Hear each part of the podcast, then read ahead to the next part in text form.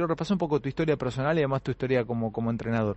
¿Cómo pasas del rugby 15 al rugby 7 y terminas siendo una leyenda? Sos un tipo muy reconocido, bueno, está un tipo de, logros este, muy difíciles de, de superar a nivel de marca de tries y tantas cosas.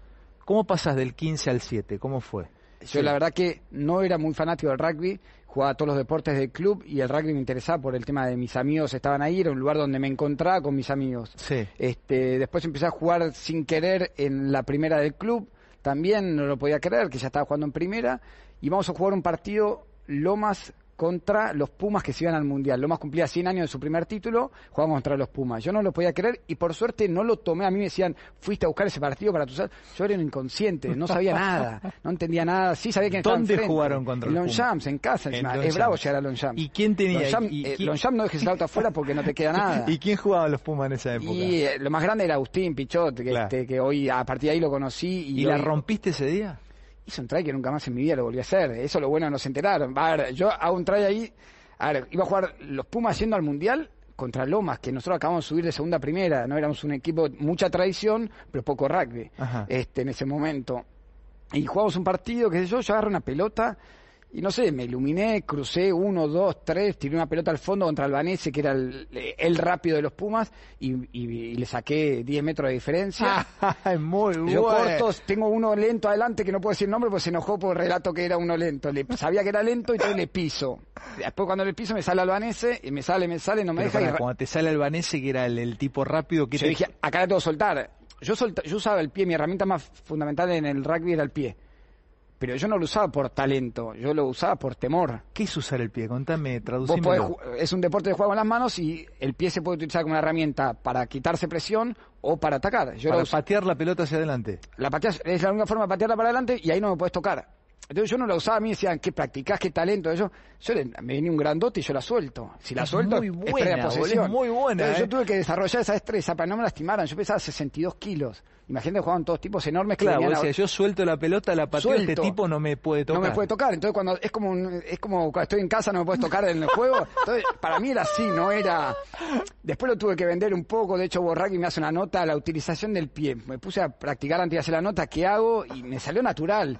Pero yo lo inicio por temor. Yo huía de las personas, no es que las enfrentaba. Muy bueno, Santi. Yo hoy, hoy puedo decir la verdad porque ya no, no juego más. Lo mismo me Escuchá, pasa con mi jugador. sale Albanese y nada. sale Albanese, lo llevo contra la raya y digo, esta es la mía, pie, porque este tipo me saca. Cuando le cruzo la cadera, o sea, si corremos los a la par, por ahí me alcanzaba.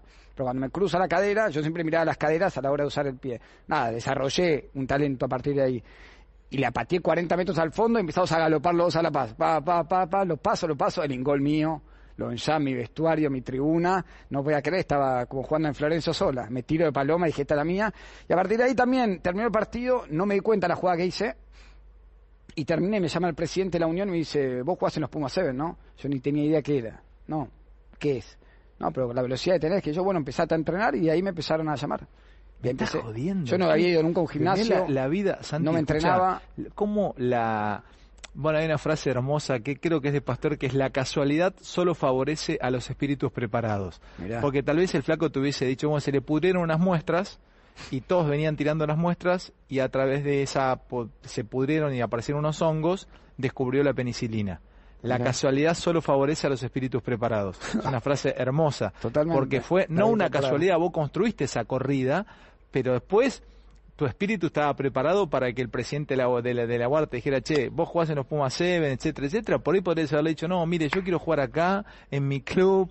eh, No, es, que, es que yo también quería, yo estaba feliz jugando en mi club, yo hasta ahí era un deporte de amigos, yo no me entrenaba, no me entrenaba más que los martes y jueves un ratito y me escapaba, me hacía el distraído la mayoría de las veces porque no me gustaba entrenar tanto y no había pisado nunca un gimnasio, yo tenía 20 años y no había pisado un gimnasio. Y, y ese try sí técnicamente lo pensé, lo trabajé, eh, digamos, por esto que te digo, qué, qué maravilla que cómo hice. se te dio, Santi. Pero ahí me llamaron, está en el momento indicado que yo, eso obviamente es parte de, de esto y yo creo que si, por eso viste muchas veces me dicen, che, ¿qué tengo que hacer para que mi hijo juegue los Pumas? Le que se divierta, ¿cómo? Que se divierta, que vaya a jugar, que se juegue. Obviamente te- eso te va dando que para cuanto más preparado estás, más te divertís. Es una, y entramos en la disciplina y después volvemos a- al logro maravilloso que te mereces porque tenés una vida ligada al, al rugby 7. Eh, empieza, empieza un poco como diversión. Se jugaba a fin de año en los clubes de rugby, eh, eh, explotó en Hong Kong, según tengo entendido. O sea, se jugaban, eh, era, era otra cosa. O sea, no, no se lo, no es que no, se lo tomaba en serio, pero al principio era como, era más social, ¿no? Era más, era para divertirse. Así nace. 100%. Un poco nace como una diversión de cierre de fin de año de las temporadas, el juego de Seven. Supuestamente había menos contacto, no tenés el scrum, no tenés tanta gente y es más divertido, más fluido. Es como jugar un partido de papi fútbol, sino este, entonces este, se empezó a hacer un circuito mundial de Seven donde World Rugby apostaba a la difusión, sobre todo, porque es más fácil, lo ven todo. Lo yo el ¿En qué año explota eso? Yo no lo entiendo el Rugby 15 no, porque, me, he escuchado en alguna entrevista Claro, yo recuerdo el del 2001 Mar del Plata, que, se, que, que estaba ahí. Eh, Claro, porque empieza un mall y vos no ves la pelota en el Rugby 15. O sea, y hay gente que, de pronto el que nos está viendo ahora que ama el Rugby 15 o que ama el Rugby está bueno, pero esto es lo entiende cualquiera. En cinco minutos lo entendiste. Esa fue la idea de Borraki, por eso dijo, lo llevó a lugares como Hong Kong, Singapur, Kuala Lumpur, Dubai, este, Singapur, lugares todavía se sigue jugando para difundir, para tener más adeptos al, más televidentes o, o, cada vez más jugadores y esto se está está funcionando. Empezó el circuito son 10 etapas alrededor del mundo, es como el tenis, va sumando puntos en las distintas etapas y hay un campeón a fin de año. Entonces nosotros todo nuestro laburo es afuera del país. Pero para, una pregunta. ¿Cómo nace vos, eh, jugás desde siempre, tenés 43? ¿Cómo nace al principio la liga? ¿Había una liga? ¿Había una, ¿Cómo nace? No existe aún. No, pero en el mundo. ¿Cómo, ¿Cómo, se jugaba en el mundo? ¿Cuándo eh, nace? ¿En, los 90, 80, 80 90 había un torneo. Estaba, estaba Taiwán, Tokio y siempre estuvo Hong Kong que se jugaba. Este, y después en 99 World Rugby dice, che, hagamos una liga de esto, porque funciona el producto.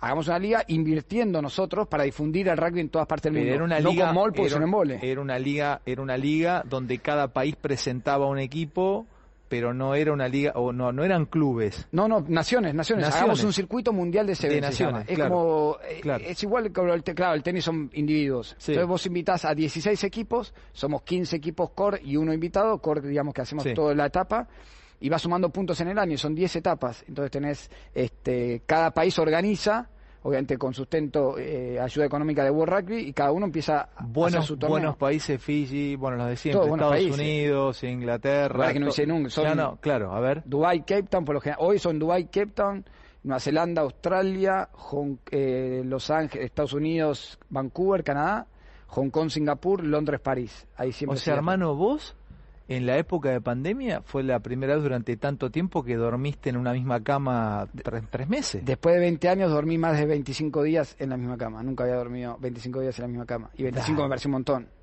Después de 21 años, justo. ¿Toda tu vida viajando? Toda mi vida viajando. De hecho, cuando me retiro, eh, bueno, ahí sí salgo un año que me retiré, me retiré porque no quería viajar más, entendé que era el deporte 100% amateur, hoy los chicos reciben, tiene una estructura, no por lo económico, sino que tiene una estructura, está bueno, tiene un lugar a donde ir. Yo entrenaba en la plaza de la esquina de mi casa, iba hacia pasadas ahí en, en Tagle Libertador o en Banfield, me iba a la, estación de Banfield a subir las escaleras.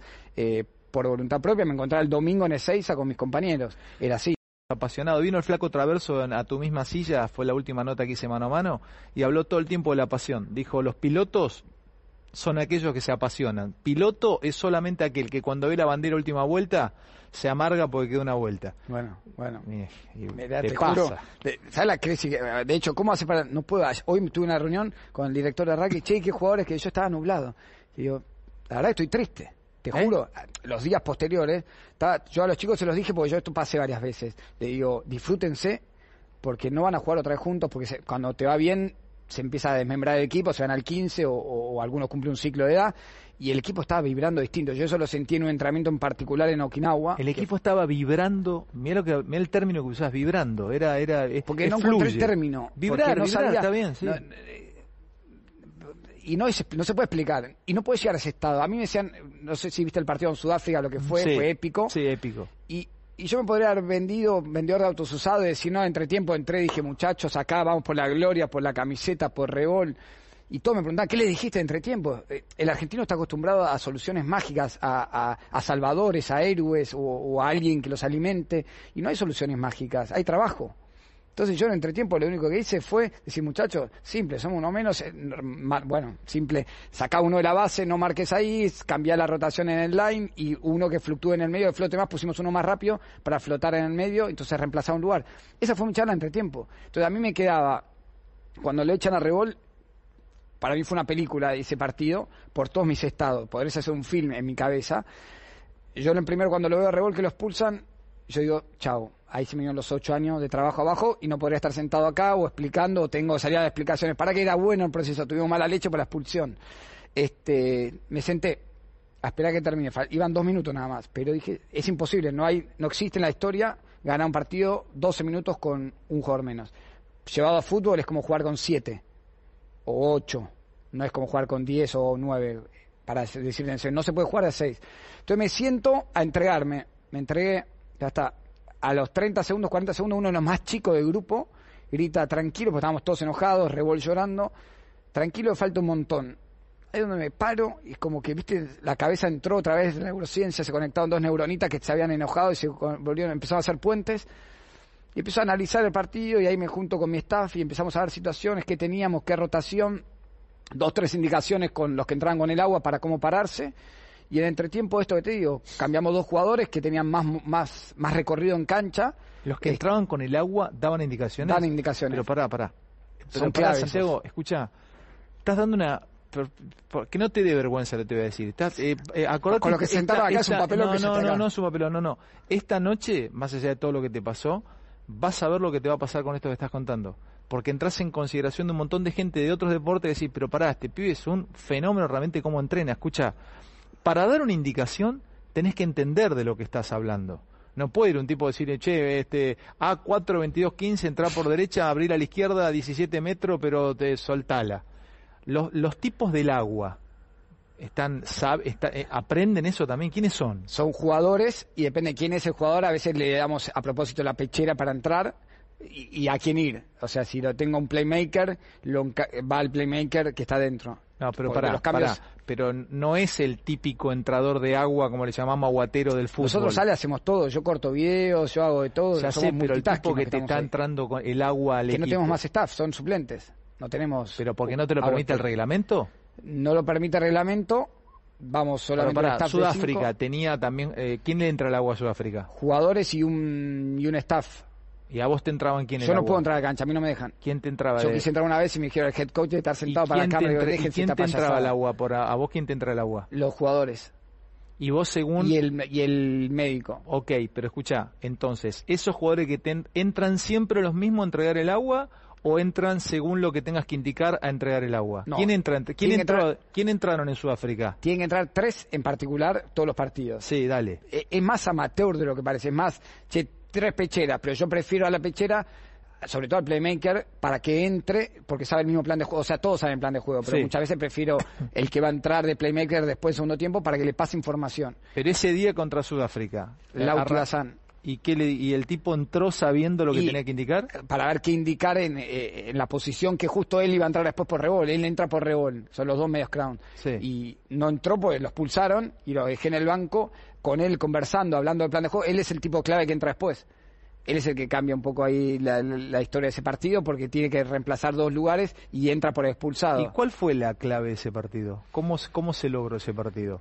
Con una cosa más que nunca de, de, siete. Nada, por, a ver, por eso me decían, ¿qué le dijiste? Jugamos por rebol, apareció el equipo, por suerte el equipo ya estaba antes, ahí no puede aparecer un equipo, por eso digo, la gente quiere increíble, porque podías venir acá a decir, les eh, hablé de la familia. De la familia, del club, de Rebol. Rebol es, una eminencia para nosotros, es el alma del equipo y podría decir, no permitamos que Gastón... Piensen cuando tenían ustedes siete años y, venían a entrenar. no, nada. Lírico, por su familia que dejaron todo por estar acá, este año encerrados en la pandemia. Yo podría haber salido a vender, hagámoslo por Rebol, que es el capitán de este equipo, qué sé yo.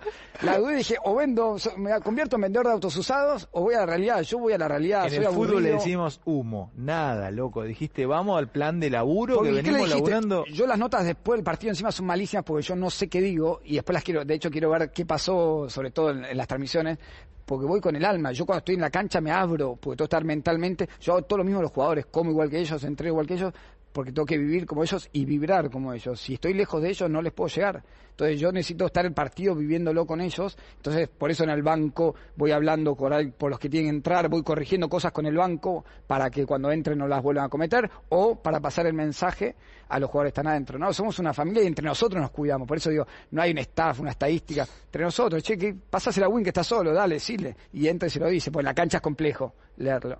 Por esta deuda de oxígeno te hablo. así, así trabajamos en equipo. Qué maravilla la me estás Y ajustamos cosas técnicas que ya las saben los chicos, nada más que los ayudás a, a- a que las saquen ellos. ¿Se da mucho ganar con uno menos? Nunca. Sí, por ahí si los últimos minutos te sacan a uno, vos tenés el par- partido resuelto. De hecho, terminamos con dos menos nosotros. La última pelota jugamos con cinco. Es, es, es increíble, es único. Este, y el jugador que entró, encima le decimos, ahí sí que si querés te vendo humo. Le digo, entrar, a entrar a limpiar los racks y a buscar el juego aéreo. Limpia el último rack, que era pelota perdida, que es el try que nos da la victoria. El de Álvarez por la punta lo limpia él y es el que recibe la última pelota. Esas cosas del destino que no me las expliques porque él es, está en el equipo por eso Le dijiste entrar a entrar a limpiar sellar los rack y, a y- buscar el juego aéreo. y selló las dos cosas, selló hizo las dos cosas. y- Todos te hablan de esa última recepción, que con esa ganamos, pero limpio un rack que estaba perdido y entró de 10 metros, tiró al más grandote de una manera. Rodri, un crack. ¿Qué te dijeron Por eso te digo, te yo no sé si Rodri Gro- hay muchos chicos que juegan mejor. Al jugar mejor, yo hablo de, de cambiar de paso, de juego vistoso. Y, y Rodri Gro es esos jugadores que te digo de impact player que te rompen el esquema de un equipo. Si a vos te están defendiendo lineal, no te, te bloquean las situaciones porque te analizaron, este es fuera de normal. Tengo dos jugadores que hacen eso, salen de lo normal. Santi, Entonces, pero no puedo jugar ¿qué con ellos de entrada. ¿Qué te, dijeron, qué te dijeron los rivales cuando terminó? No lo podían creer. Después hablé con el entrenador y con algunos jugadores o algo. Nos apuramos. Estaba ganado. 12 minutos con uno más. Si va a Sudáfrica, a todo esto Sudáfrica es número 2 del ranking, nosotros 9. Íbamos perdiendo 7 a 0 y tenía un penal a 5 nuestras, que es try. O sea, era 14 a 0 el partido. Cuando defendimos esa pelota es cuando yo me paro. La voz de este chico, esa defendida que es imposible, imposible, en 5 metros, cualquier equipo 7 contra 7 es try. Estadísticamente de 10 son 9 tries. Y acá no fue try, con 6. Y después Sudáfrica me ¿Sabés dice, que nos hay una- apuramos. ¿Cómo, ¿Cómo llegaste a, a Tokio? ¿Cómo llegaron a Tokio? Ustedes tenían planificado un montón de cosas, después se le cambiaron y te pregunto, ¿vos llegabas para esto? Ustedes, ustedes llegaban para esto, llegaban para Sí. buscar una medalla o se fue abriendo el camino y, y entraron ahí? ¿Cómo, ¿Cómo era la planificación? Hoy, hoy justo me junté con el director de, de rugby y me dice, vos escribiste que íbamos por una medalla. O sea, yo lo planteé en el ENAR, que es quien de donde nos financiamos un montón, y a, y a mi institución, a la UAR, que es el- la federación nuestra. ¿Vos le escribiste eso? Claro, porque tenés que pasar un reporte para recibir apoyo económico. Por eso está bueno recibir... Ah, está bueno que lo cuentes a esto. No, es que justo hoy me lo dijo, puede justo hoy me lo dijo y me dice, Santi, si te preguntan, decí que lo escribiste. Porque yo creí que íbamos a jugar por una medalla, este, que era objetivo, que la mayoría de veces no se da. Ale, vos cuando preparás algo, es un juego. Este, nosotros en Río, por ejemplo, yo no sé si estamos tan bien preparados como acá, pero teníamos muy buen equipo en Río, y por una patada que de 100 mete 99, A vos se te rompe el centro, ¿no? dos en la primera pelota. El, el pateador, El pateador no, y el centro. loco, se loco. Y ahí es donde el destino, En la la primera suerte- pelota, pero no se da eso. uno nunca. en la pelota cero. ¿Qué pasó? Inicia y frena rápidamente porque había un error y el, este jugador no escuchó el silbato. Disculpame, ¿el pateador es clave en tu juego? Clave. Clave. Clave. Y se te rompe el pateador. ¿Quién el, el el que pateador? no jugó con Fiji. Ahora me echan al pateador y al buscador. Yo baso todo mi juego en estadísticas. eh, Tengo un tema con los números. Entonces, la búsqueda, yo paso mi mayor cantidad de tiempo en lo que es el juego aéreo, el pateador y el buscador. Entra en el tema de la estadística, el juego aéreo, me encanta. si dale. querés, a- a- vamos a hablar algo de juego aéreo. La obtención en el rugby de 15 es line, crown, esas cosas, que son un poco aburridas para mí. No las entiendo. Y acá la principal fuente de obtención es el juego aéreo, que son las salidas y recepciones. Después de hacer un try o cuando inicia el partido, pateás y vos la tenés que recibir, o pateás y las vas a buscar. Sí. Y si vos ahí tenés, se juegan 6 minutos netos y cada obtención va entre 40 segundos y un minuto 20, si tenés entre 6 y 8 por promedio, si dominás el juego aéreo, dominás el partido. Tenés que elaborar la obtención, la posesión y después definición. Es Nosotros una definición un mal número, geopolítica, o el que define el, el juego aéreo define, el partido. define el es partido. Entonces a mí muchos me dicen, che, ¿cómo no llevas a fulano que juega bárbaro? Yo no llevo los siete mejores jugadores. Yo llevo a los siete jugadores más funcionales a mi plan de juego. No quiero dar nombres, pero hay chicos, hay un, hay un chico que juega mucho mejor que uno que está en la cancha, que fue, que fue a los Juegos Olímpicos, mucho mejor. Te lo digo, ese mejor jugador de rugby, pero a mí me va más funcional este. Y ese me trae las salidas. Y en esos números me pasa que con Fiji, la dupla Rebolo Sazú, que son dos jugadores de, de mi equipo, uno expulsado y el otro lesionado no estaban y baja como 20% a la segunda dupla que busca esa pelota. Y las dos primeras pelotas en Fiji las perdemos y ahí arrancamos cuesta arriba. O sea, el número no falla, no falla. Desgraciadamente, estaría bueno A veces falla, pero la estadística no, sos falla. Muy, es brillante. Te estoy dejando, estás dando, entiendo, esto es un entrenador. ¿Ves? Ustedes están del otro lado disfrutando la charla. Esto es entre, esto es dirigir, esto es entrenar, esto es, esto es Ah, un apasionado, un apasionado y un estratega. O sea, vos, vos, te- o sea, vos, un tipo juega mejor pero no te da lo que vos necesitas, no a vos, al equipo. Al equipo preferís que, que no, no citarlo. Muchos más, muchos. De hecho, tengo 24 jugadores entrenando y hay otros tantos que no están. eh, Muchos me dicen, sí, ¿por qué no llevas a este crack? No sé, por darte. Siempre re- relacionamos con fútbol.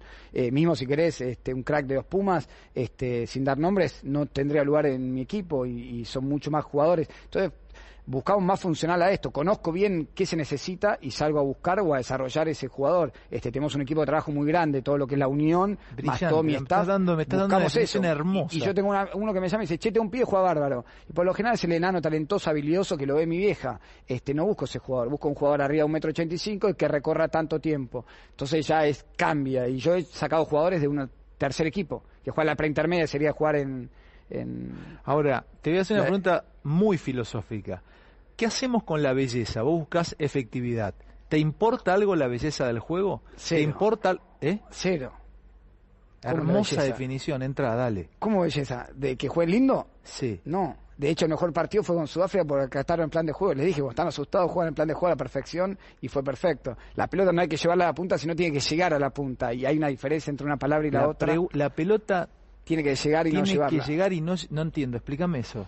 Si yo, si la pelota, tiene- yo la, la, la llevo a la punta, hay de todo, es muy técnico. Pero si yo la llevo a la punta, todos los defensores van a la punta. Si llega a la punta, hay un recorrido en el medio donde hice unas distracciones para absorber defensores y que ese jugador quede con más piernas para ir a buscar su duelo uno versus uno. Entonces yo tengo que dejar el mejor escenario al extremo. O sea, yo tengo un tipo de try parado en la punta. A ese lo dejo ahí esperando Pero tranquilo. vos no aceptarías el, el hecho de decirte, bueno, mirá, Santi, eh, como es un juego rápido, vistoso, espectacular, necesitamos que tus equipos sean mucho más bellos desde lo estético. Necesitamos tener un... A ver, necesitamos más estética. A vos no te importa, a vos te importa la efectividad. Efectividad 100%. No, no, no, no Es creo que lo digan. que lo definas Y si me así, a hermoso, decir- hermoso, si me llegan a decir, hermoso. no, no, no sé la forma de hacerlo y no, no- a ver, todos se rigen por resultados y, y la verdad que los números muchas veces te cerrás en los números para armar el equipo. Y, y yo por ejemplo armaba un torneo.